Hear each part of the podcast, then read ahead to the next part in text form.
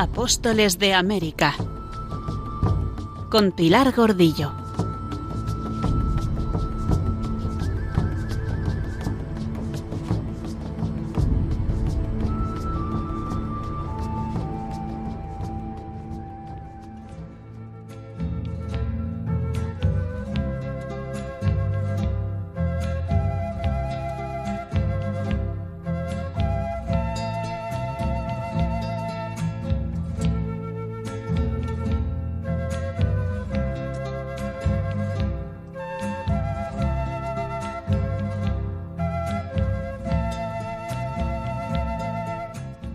Es importante ayudar a conocer lo que supuso para la vida de los pueblos de finales del siglo XV y del siglo XVI el encuentro entre los europeos y los que vivían en el Nuevo Mundo.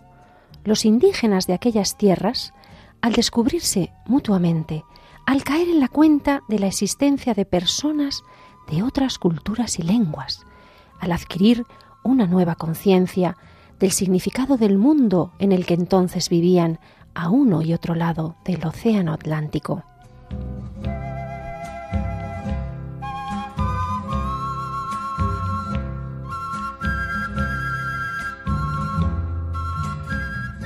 Aparecieron, por supuesto, situaciones de dificultad,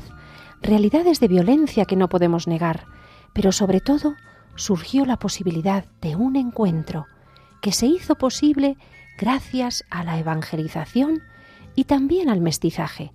aportación genuina de España que defenderá, siguiendo las pautas establecidas por la reina Isabel en su testamento y codicilo, la dignidad y ciudadanía de los moradores de aquellas tierras.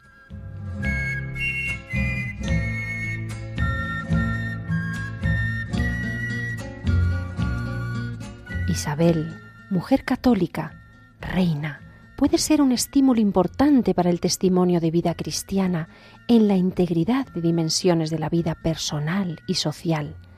no para copiarla, pues como también dice el Papa Francisco, los santos no son personas de quienes tengamos que mirar hasta los más pequeños detalles de su vida, porque los santos también son pecadores, sino para mirar el proyecto global de su existencia,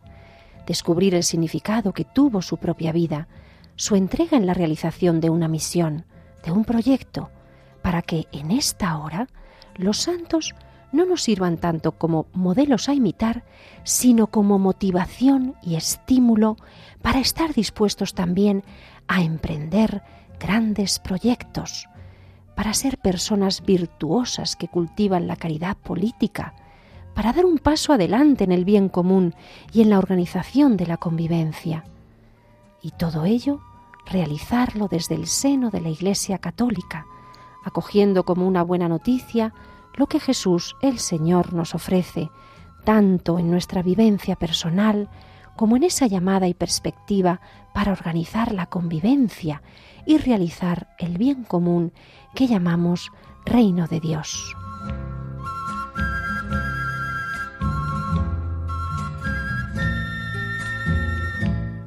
Son palabras de Luis Javier Argüello García, cuando era obispo auxiliar de Valladolid y secretario general de la Conferencia Episcopal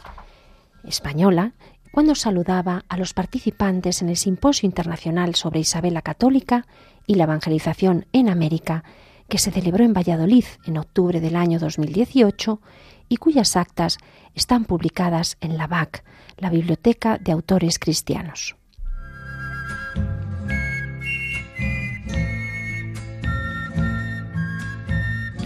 Y con estas palabras tan elocuentes sobre la santidad de la reina Isabel, iniciamos nuestro programa. Reciban un saludo muy cariñoso de Pilar Gordillo, que les da la bienvenida a nuestro programa número 18 de Apóstoles de América.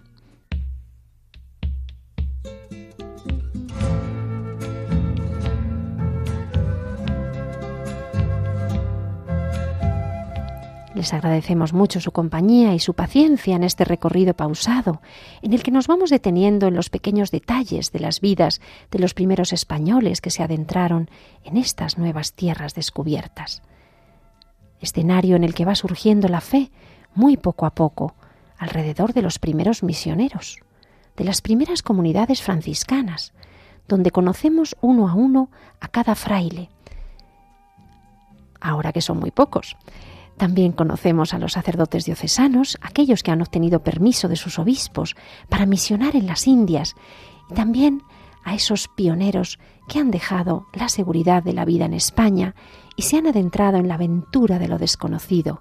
en los peligros de la mar, en la hambruna, en las enfermedades, y han establecido la Iglesia en el centro de esas nuevas ciudades, y a su sombra asisten espiritualmente a los católicos y educan a los jóvenes y a los niños indígenas que se acercan confiados por el buen trato y por la dulzura de los religiosos.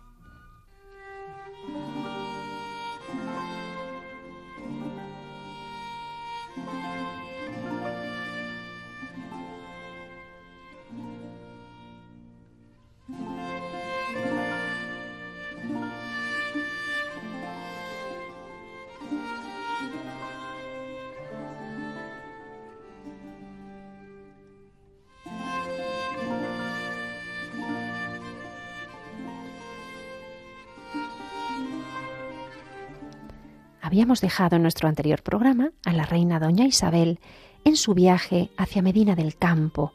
en su último viaje en el que quería recogerse, aposentarse y preparar sus asuntos y sobre todo disponer su alma para bien morir. Partió la reina de Segovia para Medina del Campo, donde llegó el 28 de noviembre, justo un año antes de su muerte, que será el 23 de noviembre de 1504.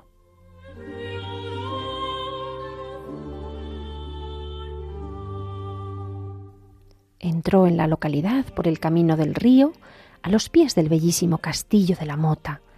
Pasó junto a las antiguas casas consistoriales. La reina contemplaría sin duda el escudo de la villa esas armas con trece roeles de plata en campo azul, que fueron ganadas en una victoria en la toma de Ronda, Málaga, conjuntamente con las mesnadas de Ávila, y por eso ambas localidades decidieron repartirse los símbolos heráldicos a partes iguales, en señal de que la gloria era compartida.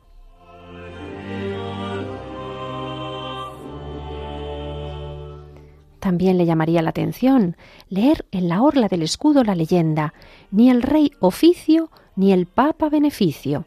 presumiendo de los privilegios de que gozaba Medina del Campo, donde todo cargo civil o eclesiástico estaba exento de toda provisión real o pontificia, es decir, que los otorgaba la propia villa.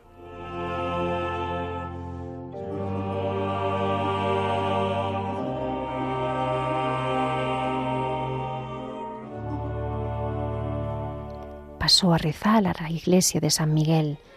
cruzó el río Zapardiel por el puente de cadenas y contempló en el margen izquierdo la incipiente construcción de las reales carnicerías que habían mandado construir ellos los reyes católicos en 1500 para abastecer de carne a la populosa población medinense.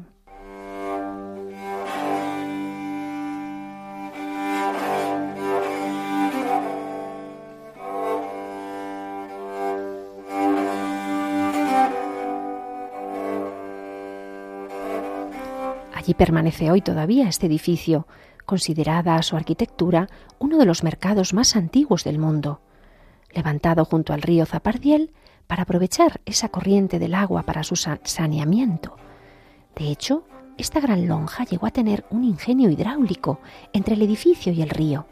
A él llegaba agua limpia del caño de San Francisco y desaguaba en el río para eliminar despojos e inmundicias del despiece de la carne. El edificio lo había mandado construir ella misma, la reina, junto a su esposo, años antes, pero tardará bastante más en ser terminado ya bajo el reinado de Felipe II, en 1562. Hoy podemos todavía contemplar en el interior de su planta rectangular y cubierta a cuatro aguas sus tres naves separadas por dos hileras de columnas toscanas. Y muy curioso, en sus muros, grabados, los listados de precios, los precios aprobados por la Junta de Abastos, junto con las pinturas de San Miguel con su balanza, sin duda para recordarnos la justicia y la honradez que debemos practicar en los negocios y, como no, en los pesos de las mercancías.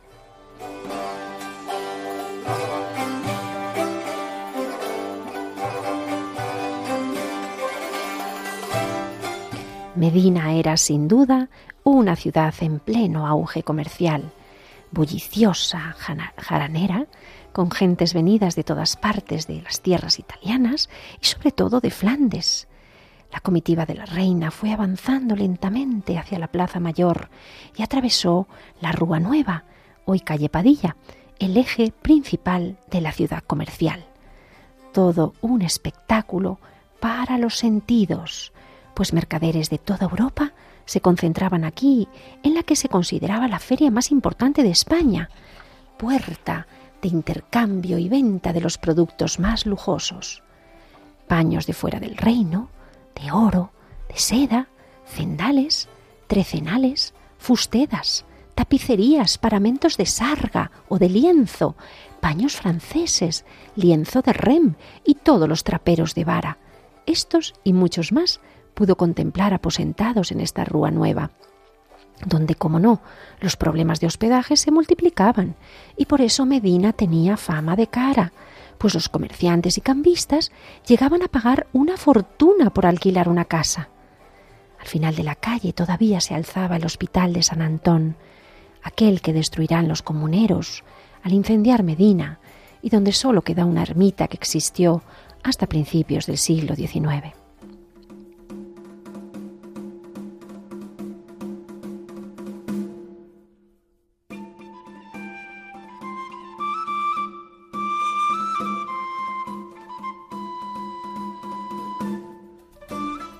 Por fin entraban en la Plaza Mayor, entonces la más grande de España, la llamada Plaza del Mercado, hoy Plaza Mayor de la Hispanidad. Este lugar resume buena parte de la historia de la villa.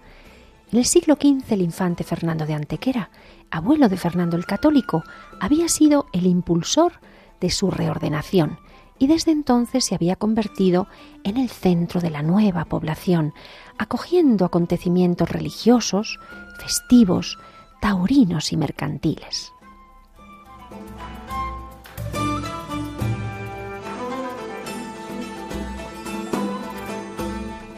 Las ordenanzas de aposentamiento de feriantes disponían el lugar y sitio para cada gremio, para cada oficio. Así, y leo textualmente la ordenanza dada por Leonor de Alburquerque, desde las casas de Alfonso Ruiz hasta la calle que va a las casas del almirante, acera de la joyería, sean aposentados los joyeros. Desde la calle del almirante frente al palacio, en la acera de la sillería o el potrillo, los silleros. Desde la calle de Salamanca, hoy calle Gamazo, hasta San Antolín, los que trajeron mantas de pared, bancales, alfamares, tapeteros y alfombras. En la carpintería, calle Bravo, la ropa vieja, jubones y calcetería. Desde la calle de Ávila, hoy calle de Simón Ruiz, hasta la Rinconada, acera de la armería, los armeros, de ellos los buoneros. Desde la Rúa Nueva hacia la calle de San Francisco, acera de los especieros, sean aposentados los especias de la joyería a la parte central de la Plaza Mayor, joyeros buenos, no groseros e barberos.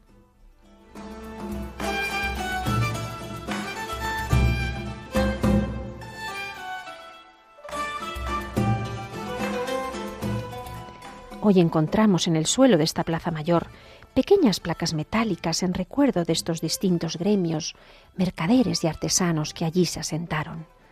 Esta Plaza Mayor se vio afectada por la ordenanza de fuegos, otorgada de, manera pionera por los reyes católicos en 1492 y más tarde por la ordenanza de los fuegos del 21 de noviembre de 1520 tras la quema de Medina a causa de la guerra de las comunidades.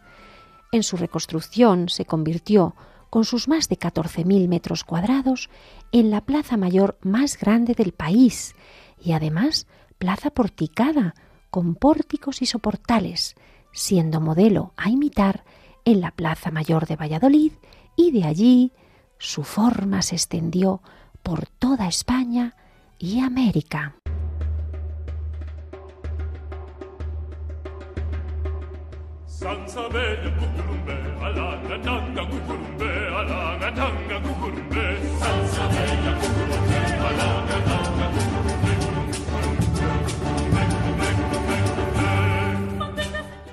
La reina atravesó con su cortejo la plaza.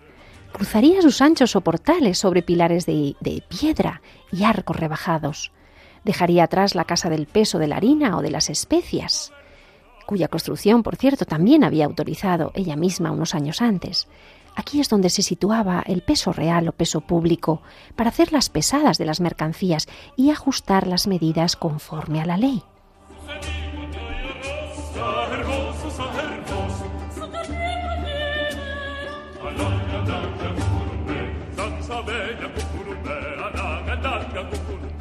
Cortejo seguiría avanzando hacia la iglesia gótica de San Antolín, con el título de colegiata desde 1480, concedido a instancias de los reyes católicos. Su mirada, sin duda, se sentiría atraída por el balconcillo que se alza a la izquierda de la portada de acceso.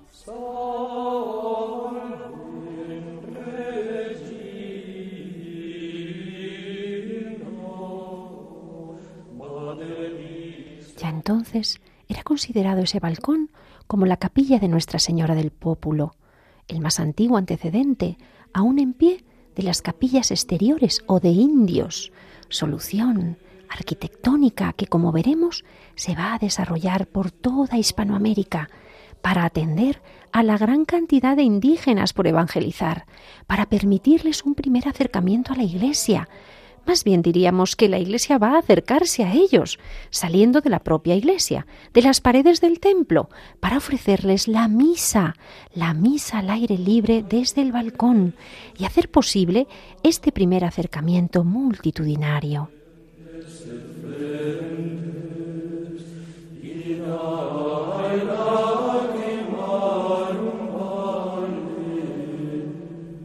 En este caso de Medina, el interior del balcón todavía se conserva y sigue presidido por un pequeño retablo renacentista dedicado a la Inmaculada Concepción, con la advocación popular de Nuestra Señora del Pópulo. La función primordial de este balcón fue ser la capilla desde donde se celebraba la misa los días de mercado, por supuesto al aire libre, para que todos los mercaderes de la plaza pudieran asistir y no tuvieran que ausentarse de sus puestos y no tuvieran que faltar al precepto de la Eucaristía.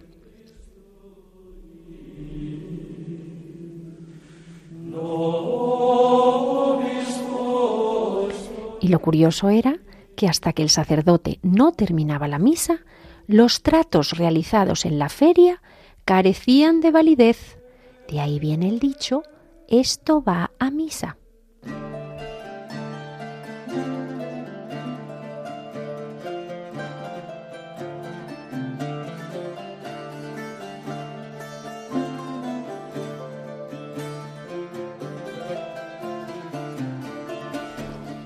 Palacio Real, situado en la acera del Potrillo, es datado en el siglo XV, aunque hay noticias desde el siglo XIII de un edificio regio en este mismo lugar.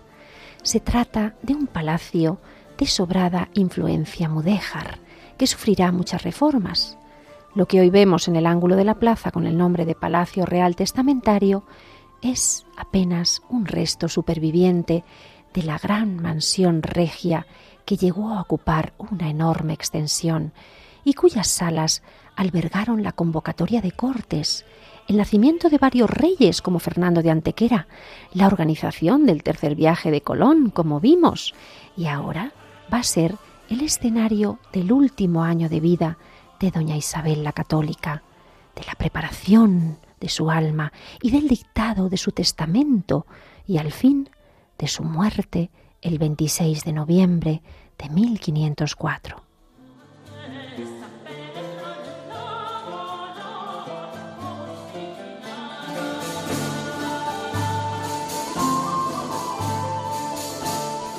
El Palacio Real Testamentario se ha convertido hoy en un museo de visita obligada, donde se recorre la historia de la mano de Fernando de Antequera, Cristóbal Colón y, como no, de Isabel la Católica, y donde puede profundizarse en el contenido de su testamento, página por página, y donde se puede meditar en la sala que recrea la escena tremenda del dictado de su testamento al secretario Gaspar Gricho,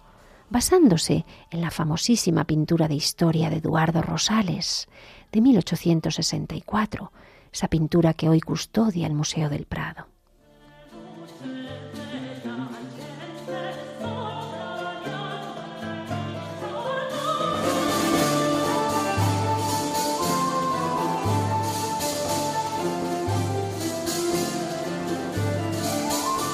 El palacio habría de ser un cuadrado dividido en cruz, dando lugar a cuatro patios, todo ello edificado con piso alto y bajo, con galerías con arcadas de piedra, extendiéndose desde el edificio principal hasta otros lugares como la cocina o las capillas.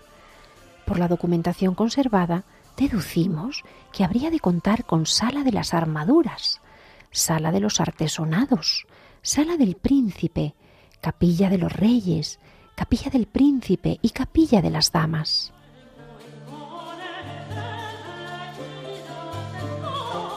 Hubo de haber lugar que hubiera de servir para residencia de las damas de la corte, la servidumbre, la panadería, las cuadras, el huerto y los jardines.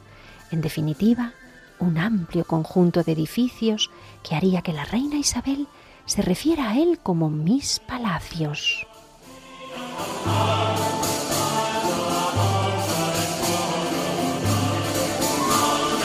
En este lugar, en este hogar tan querido y tan cuidado, se aposentará por fin la reina para descansar de su largo viaje.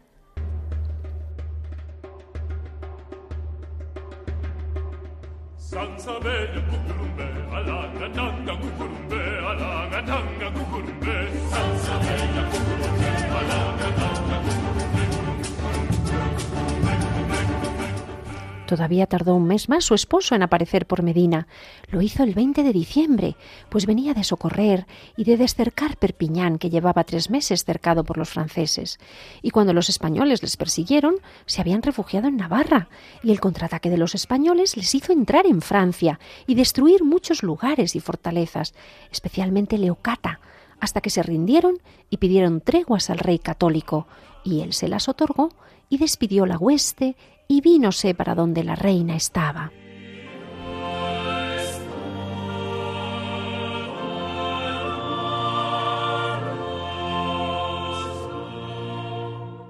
A pesar de las victorias militares logradas, parece que sombras de muerte recorren estos meses la vida de la reina. Esos sentimientos de tensión, dolor y enfermedad se viven en la corte.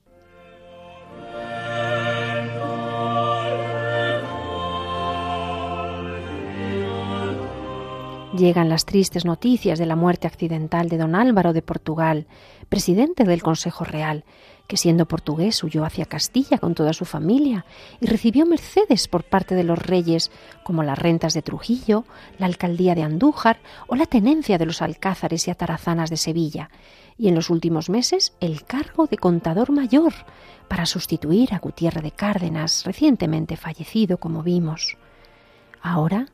le llegaba su última hora en un desgraciado accidente, pues estando en Segovia almorzando, se cayó de la silla y murió súbitamente, siendo enterrado en la iglesia de San Francisco de Segovia, para después ser trasladado a Portugal.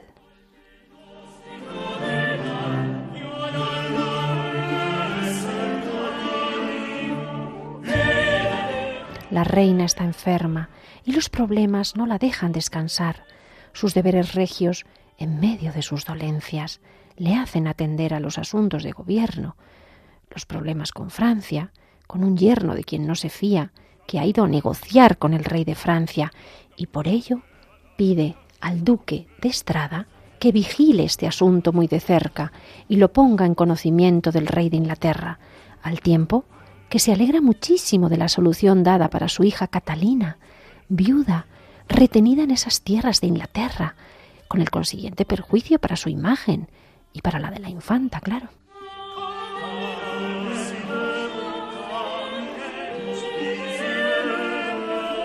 Por eso se muestra ahora pletórica de satisfacción por ese enlace acordado de Catalina con el príncipe Enrique, el futuro Enrique VIII,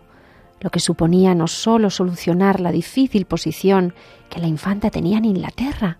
pues había sido retenida por su suegro al no llegar a cobrar la dote completa, y ella misma declaraba que su matrimonio con el difunto príncipe Arturo no había sido consumado por la enfermedad que ambos habían contraído. Ahora sí podía cumplirse el objetivo de sellar esa alianza ventajosa con Inglaterra para los reinos de Castilla y de Aragón.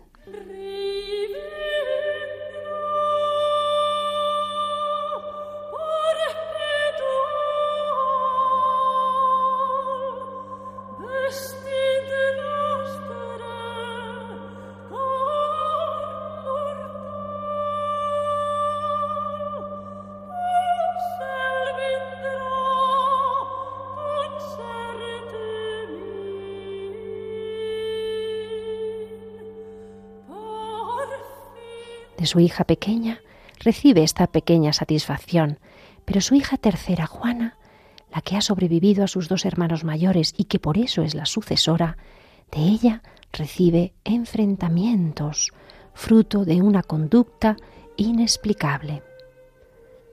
Estamos escuchando el canto de la Sibila, interpretado por Montserrat Figueras, mientras conocemos esta triste historia acaecida en el cercano castillo de la Mota, allí en Medina, este bellísimo castillo de ladrillo en estilo mudéjar, donde doña Juana ha sido confinada. Y allí, una noche, según cuenta la propia reina doña Isabel, su hija Juana estuvo en el exterior del recinto del castillo, descalza, sin ropa de abrigo, hasta las dos de la madrugada, diciendo hartas cosas en una de las noches más frías del año.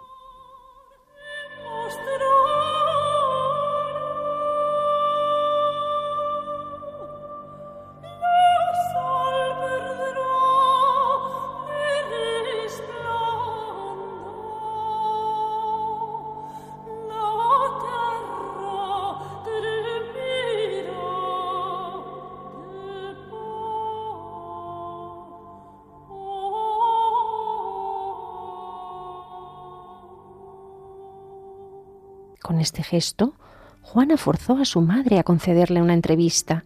y, en última instancia, a permitirle partir hacia Flandes en busca de su esposo, el archiduque, pero a expensas de su dignidad personal, cualidad imprescindible en cualquier gobernante.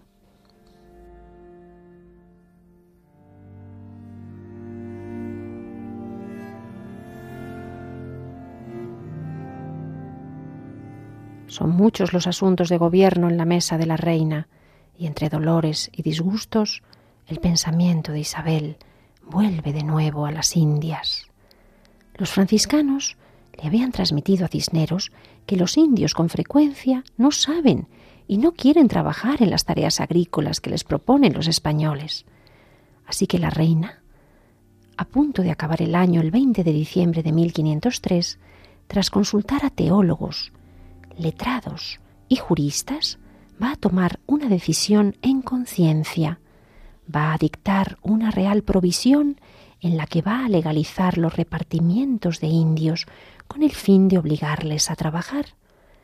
Va a autorizar, por tanto, que se obligue a trabajar a los indios en favor de los españoles, pagándoles el jornal justo, siempre como personas libres que son, y no como siervos, y con la obligación de transmitirles el Evangelio. Dirá textualmente doña Isabel, pagándoles el jornal que por vos fuere tasado, lo cual hagan y cumplan como personas libres, como lo son, y no como siervos. Y no olvidemos este detalle tan importante, con la obligación de evangelizarlos.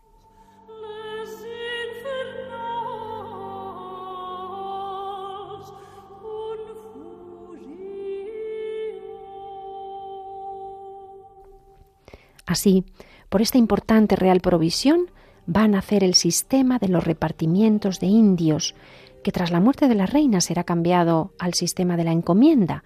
ese que será fuente de progreso y de conflicto, defendida por muchos, denostada por otros, aunque estos pocos con voces muy altas, tan altas que han llegado a nuestros días en forma de leyenda negra. Entre todas las voces, sin duda, la que más alto se alzará será la de Fray Bartolomé de las Casas, que denunciará el peligro de la encomienda para facilitar, como no, esos nuevos abusos.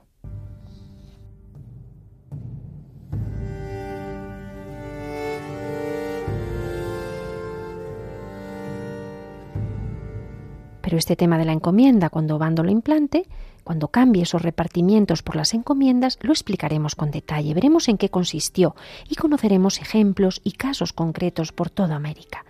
Porque lo que la reina está estableciendo en este momento, en este diciembre de 1503, un año antes de su muerte, es la figura de los repartimientos, que por cierto, ya había sido introducida por el propio almirante Colón en esos primeros tiempos de su gobierno en la Española, en concreto en 1496, pero que ahora llegaba a ley y legalizaba este sistema con esta real provisión titulada Real Provisión para que los indios de la isla española sirvan a los cristianos.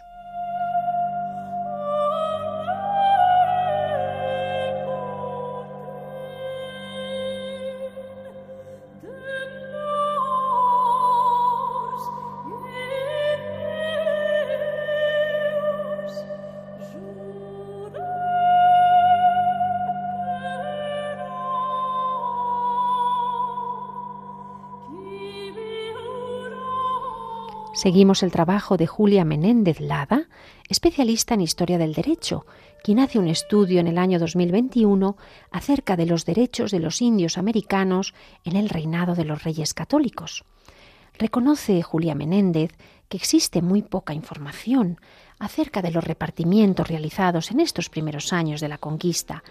aunque se conoce que el motivo que llevó a Colón a establecer esta figura fue el fracaso del sistema de impuestos, los indios estaban obligados, como cualquier otro ciudadano de los reinos de España, ¿verdad?, a pagar un tributo a la corona. El problema era que no tenían bienes propios, no realizaban ningún trabajo, por lo que les resultaba imposible pagar dichos impuestos.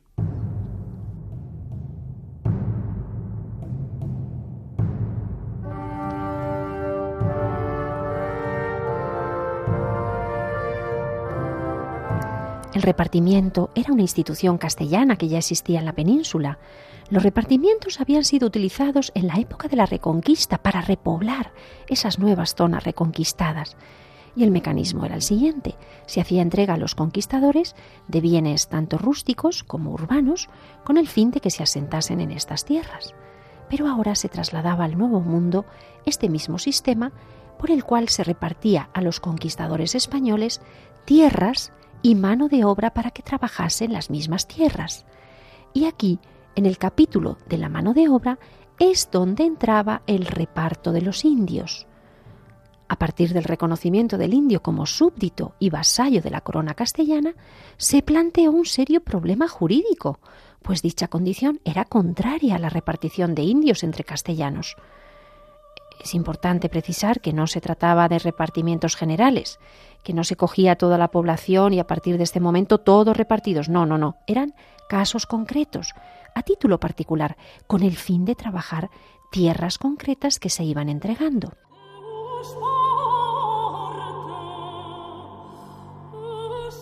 Y ya hemos dicho que al principio Colón fue entregando indios a sus hombres para ayudarles a trabajar, pero esos repartimientos y esas relaciones entre los españoles y los indios no tenían normas, no tenían regulación concreta, no había límites ni condiciones, y por eso la reina sí abordó esta relación laboral de los indios y los españoles, cuando en las instrucciones que dio a Obando, al nuevo comendador de la Española, el 16 de septiembre de 1501, determinaba que los indios, a los que llamaba vasallos libres, sólo trabajarían por voluntad propia y a cambio de un salario justo.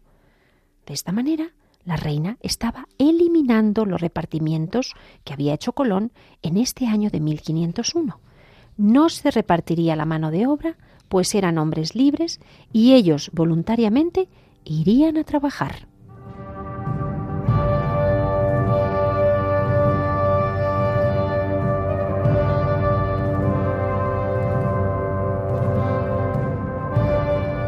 Sin embargo, fueron informadas sus altezas por los funcionarios de las Indias y también por los franciscanos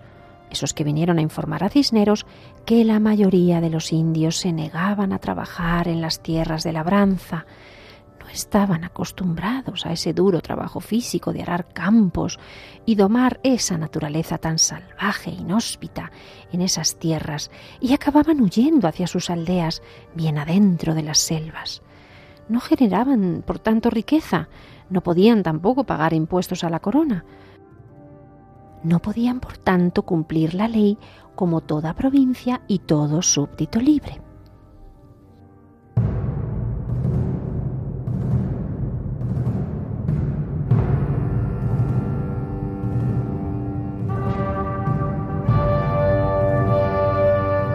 Así que para intentar rectificar este problema, los reyes promulgaron esta real provisión de 20 de diciembre de 1503, en la que se retomó y legalizó esa figura de los repartimientos, aunque no se estableció su contenido concreto ni los derechos de cada una de las partes, como se llevará a cabo en el caso de la encomienda. Pero a partir de esta provisión, los indios mantuvieron su condición de hombres libres, aunque podían ser forzados a trabajar a cambio de un salario, un salario justo. Recordemos que era cuestión importante, debía ser un salario justo.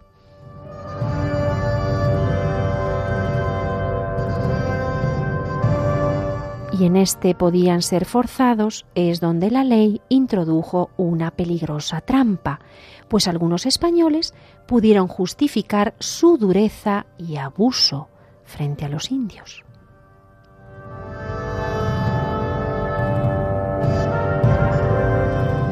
Intención de los repartimientos era conseguir la integración del indígena en la vida económica de esos pueblos. En opinión de Esteban Miraceballos, la reina quería compatibilizar el estatus jurídico de súbditos con el sistema de los repartimientos, pero la realidad hizo que la mayoría de indios repartidos entre los españoles fueran sometidos a un régimen de semi-esclavitud. Para Jean Dumont, este nuevo sistema, instituido por la reina, perseguía cuatro objetivos. Primero, la reina quería evitar que los indios permaneciesen desperdigados y malnutridos en la selva, viviendo como paganos y salvajes.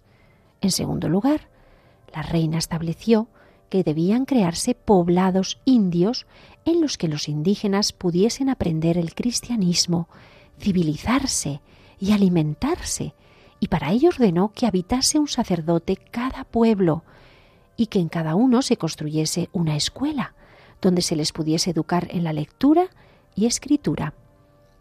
En tercer lugar, la reina estableció que nombrase en cada pueblo a una persona buena castellana, así entre comillas, persona buena. Dicha persona sería la encargada de su gestión, la gestión del poblado, el gobierno, así como el cuidado y protección de los indios. Especialmente esa persona tendría la obligación de velar porque los indios no fuesen víctimas de abusos físicos o de abusos económicos en sus relaciones comerciales. Y en último lugar, estableció que los indios tenían que recibir un salario justo por los trabajos que realizaban. Así, el gobernador repartiría a los indios entre los castellanos y éstos utilizarían a los indios como mano de obra, pero no como esclavos, sino como hombres libres a cambio de un salario. La idea de la reina Isabel era conseguir que se integrasen en esa nueva forma de vida, en esa nueva cultura del resto de habitantes de nuestros reinos y la reina estableció que en cada pueblo cada uno de los indios tenía que contar con un domicilio para su familia, así como con terrenos donde poder cultivar y además tener ganado con el que alimentarse.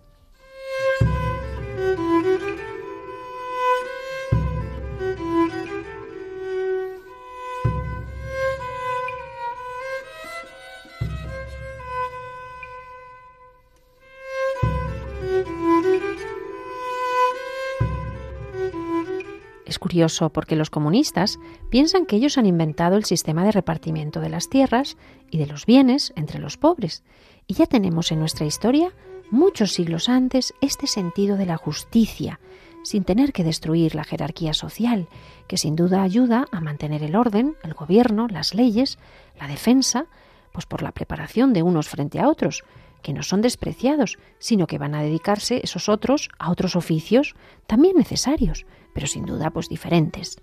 Así que esto de repartir tierras, aperos de labranza, semillas, animales de carga para cultivar, curiosamente ya lo estaba haciendo una de sus damas, doña Teresa Enríquez,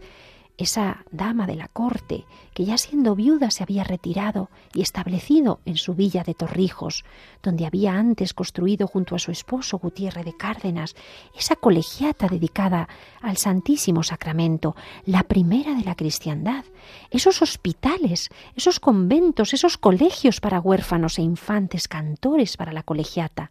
donde como una verdadera madre les enseñaba la doctrina, les preparaba los alimentos, al tiempo que empleaba fortunas en rescatar cautivos, prisioneros, jóvenes, niños en el norte de África, enviando para ello al sacerdote beato, padre Fernando de Contreras, llamado con mucho mérito el apóstol de la berbería.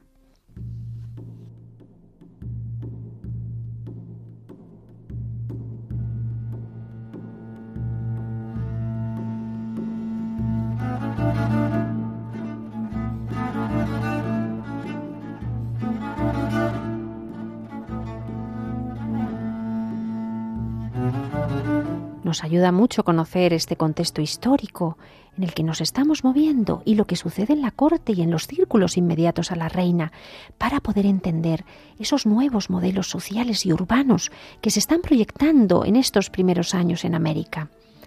Y mientras escuchamos esta deliciosa danza del viento, interpretada por Jordi Sabal en su obra La lira de Esperia, seguimos estas instrucciones dadas por la reina Isabel, donde ordenaba que se debían formar poblados donde reunir a los indios, tanto para enseñarles el catecismo como para enseñarles las letras y la escritura. Poblados bien trazados, con plaza, iglesia en el centro, junto a la escuela, el hospital, también importantísimo. Y para su gobierno, pues para tenía que tener un gobierno civil, padrón de vecinos, archivo, tesoro y todos los requerimientos establecidos por las cédulas reales y las leyes del reino.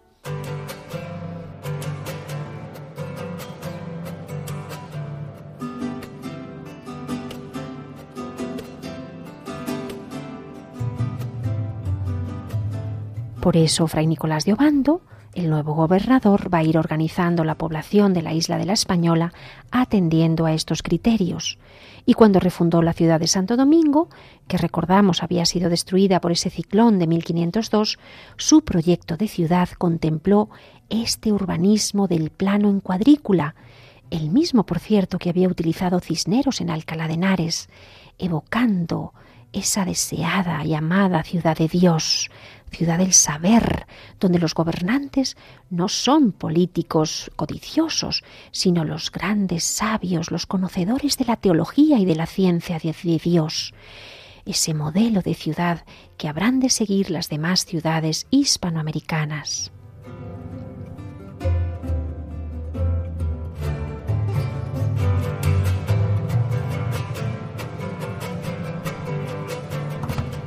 Parece ser que al principio Obando empezó a fundar poblados nuevos solo para indios y otros para españoles, una sociedad dual, diríamos, esa República de los Castellanos y la República de los Indios bajo el mismo gobernador. Pero la legislación le va a exigir que los propios indios convivan con los españoles. Palabras textuales de la ordenanza para conversar e intimar Así que esta misma idea de poblados mixtos va a ser defendida sobre todo por los misioneros,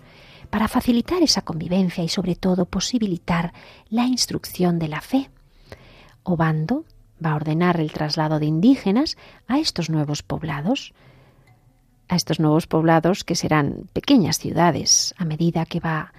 a pacificar la isla, a someter a esos núcleos que quedan de indios rebeldes iba a ir fundando en esos lugares estratégicamente necesarios para facilitar sobre todo la minería, la extracción del oro y para desarrollar, como no, la agricultura y de paso la ganadería.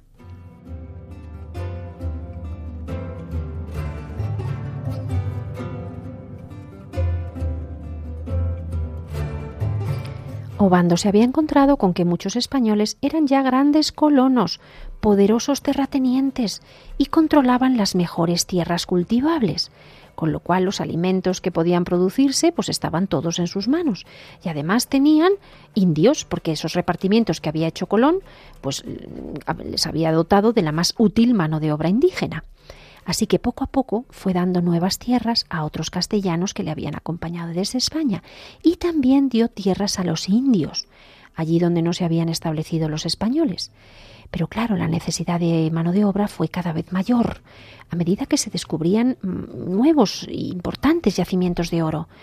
Y claro, la extracción y sobre todo el lavado del oro se convirtió en una actividad inmensa, la más demandante, la más extenuante y la más importante, claro, donde todos se afanaban y siempre eran pocos. Y los indígenas fueron obligados, como no, a trabajar allí, porque era más que necesaria su fuerza de trabajo, pero fueron obligados a trabajar hasta la extenuación.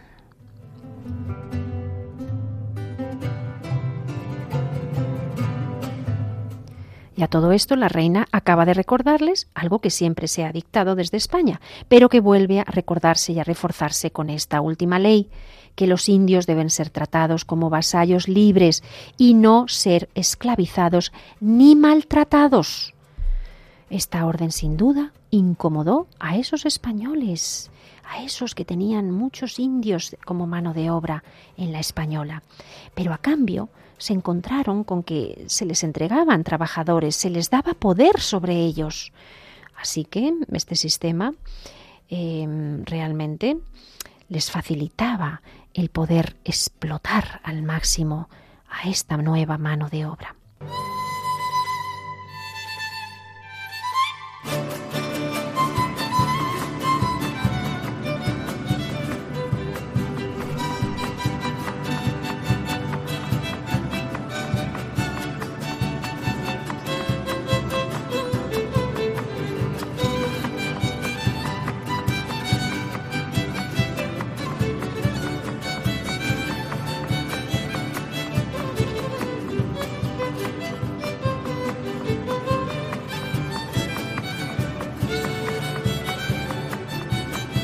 Y así nos han llegado noticias de estos primeros repartimientos, curiosamente leyendo el listado de los alistados para el cuarto viaje de Colón, porque ahí sí vamos extrayendo o desentrañando esa información sobre sus nombres, sus oficios, las edades, y llegamos al ¿qué fue de ellos? ¿Murieron en el viaje? ¿Sobrevivieron? ¿Se quedaron en la española? ¿En qué condiciones se desarrolló allí su vida? Pues ahí es donde encontramos que recibieron indios como repartimiento. Por ejemplo, podemos leer que Esteban Mateos, que fue paje en el gallego, en el barco llamado así, declaró tener 13 años al inicio del viaje y quedó en la española al igual que su hijo Esteban, y residirá en Higüey, donde casará con mujer india, encomendándosele en Salvaleón de Higüey cinco naborías, cinco indios naborís, cinco naborías de casa, cuatro que registró su padre y él una allegada, así que una india.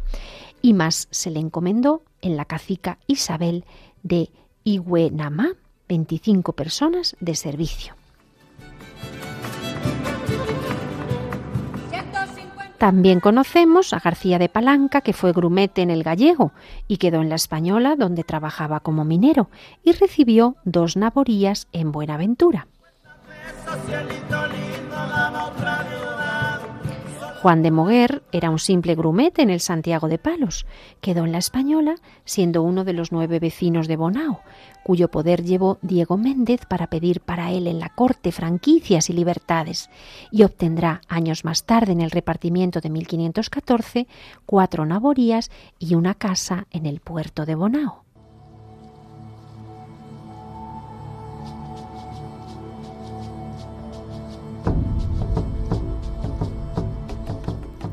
Y con esta nueva situación en las islas, en la española, y con esta nueva organización social y la fundación de estas nuevas ciudades, terminamos nuestro programa habiendo cruzado el umbral del año 1503 y habiendo conocido la situación delicada en la corte, pues por la salud de la reina doña Isabel, que se deteriora, y también la salud mental insana de su hija doña Juana. Hemos recorrido de nuevo el escenario en las Indias con una nueva ley dictada por la reina, según lo que sus asesores le han asesorado, le han recomendado, para aportar en conciencia la mejor solución posible para el gobierno y entendimiento de indios y españoles. Seguiremos los pasos de Obando, la fundación de nuevas ciudades, a veces también sus combates y tras ceñir de sangre estas tierras con esas llamadas guerras de pacificación, llenas de matanzas y duros combates, con Juan de Esquivel bastante indeseable al frente, conoceremos esta dura realidad y el grito de la Iglesia pidiendo justicia y paz en la voz, como no, de los misioneros. Pero todo esto, queridos amigos, será en un nuevo programa. Hasta entonces, recuerden que pueden escribirnos al mail apóstoles de América y volver a escuchar este y otros programas que se hayan perdido, claro, en el podcast, que lo encontramos en la web de radiomaria.es. Así que, queridos amigos, les esperamos de nuevo a nuestro lado para seguir recorriendo selvas, montañas, mares, para seguir indagando en las vidas de estos hombres, de estos primeros que fueron bendecidos con la presencia de los primeros apóstoles de América.